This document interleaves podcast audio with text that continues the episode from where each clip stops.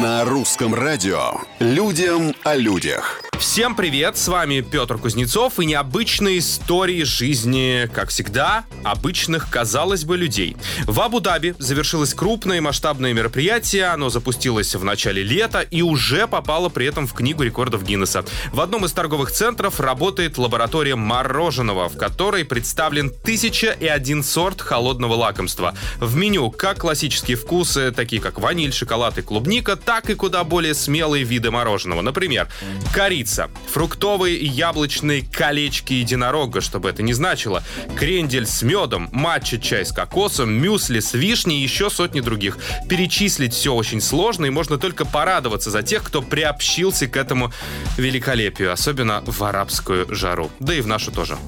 Людям о людях.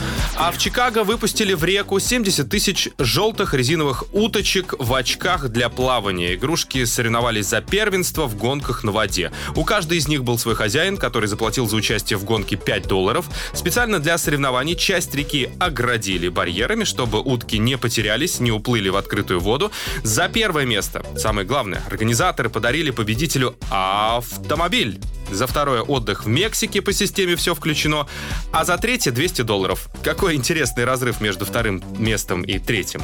Ну да ладно. На сегодня все. Совсем скоро новые истории и новые герои. Пока.